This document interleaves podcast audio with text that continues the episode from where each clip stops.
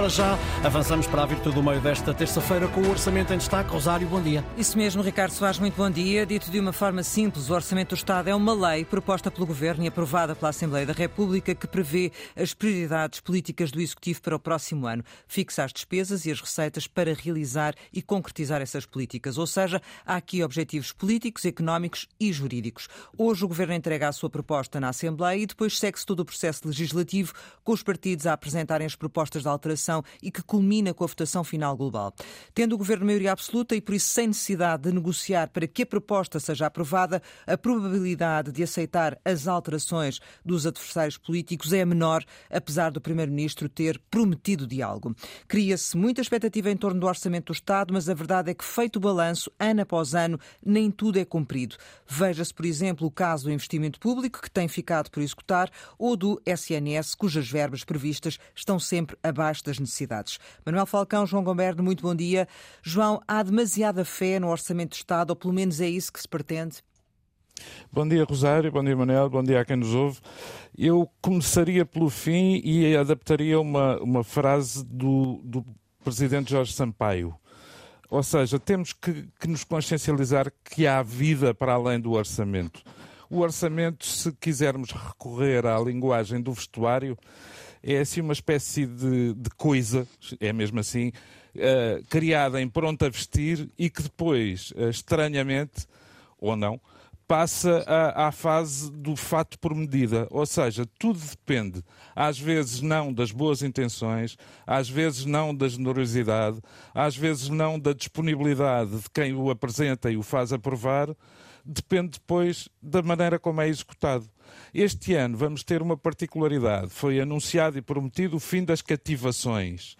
Uh, a única coisa que eu espero, relativamente ao, ao, diploma que hoje é apresentado, é que as taxas de execução possam subir e que, e que não volte a haver uh, deficiências ou insuficiências em função daquilo que vai sendo a vida de todos os dias. Porque, teoricamente, nós já sabemos que o governo uh, propõe um, o orçamento que acha possível. A oposição vai com certeza dizer que é insuficiente, que é timorato. Mas depois, no dia a dia, é que se vai ver se a coisa funciona ou não. Uh, Manuel, sentimos isso mais no tempo da geringonça em que era preciso negociar e eventualmente havia uh, medidas no orçamento que não precisavam necessariamente estar lá. Lembro na questão da negociação das leis do trabalho uh, e que agora tendencialmente isso poderá ser menor porque não há, não há necessidade de negociar, digamos assim. Sim, bom dia. Bom dia, Rosário. Bom dia, João. Bom dia a todos que nos ouvem também. Na realidade é isso mesmo. Na realidade, eh, a maioria absoluta acabou por abafar um pouco a negociação. Eu quero recordar que eh, no ano passado a maioria dos estudos e dos grupos de trabalho e as avaliações que foram propostas pelos partidos da oposição na sequência da discussão do anterior Orçamento do Estado, desde que estamos agora ainda eh, a ter, não saíram do papel nem se efetuaram. E isto é um bocadinho o retrato do que se tem passado. Como a Rosário disse na intervenção inicial, o Orçamento do Estado é suposto ter uma política bem clara, definida, e depois são medidas financeiras que permitam executá-la. Mas a questão para mim é esta: ao fim de oito anos, e agora com maioria absoluta, qual é que é a estratégia? Na geringonça aconteceu uma coisa, tomaram-se umas medidas, tinham-se uns objetivos. Agora é outra. Veja-se, por exemplo, o caso da TAP. A estratégia de Costa tem sido, sobretudo, zigue-zaguear e ver de que lado sopra o vento. E isto é muito complicado porque eh, o orçamento de Estado pode possibilitar e abrir caminho à transformação, a reformas estruturais e ao crescimento da economia, e o que muitas vezes acontece é que isso é muito pouco claro. Hum. Mas eh, a verdade é que, eh, João, uh, pegando agora nas palavras do, do Manuel, estas, uh, esta expectativa existe efetivamente, ou seja, é suposto realmente a lei do Orçamento do Estado ter toda esta função, na prática depois é preciso concretizar o que lá está, não é? Pois, é, é, era, era um bocadinho nesse sentido que eu ia na intervenção inicial e que o Manel agora sublinhou, porque uh, uh, uma coisa são os princípios, e do ponto de vista dos princípios, até me parece que, que aquilo que já se sabe sobre o Orçamento de Estado para 2024, uh, havendo maioria absoluta e não havendo necessidade estrita do governo em negociar, até Mas devia fazê-lo, João, sim. Eu acho que deveria sempre, hum. porque, porque o governo não pode ser uh, o exclusivo das boas ideias.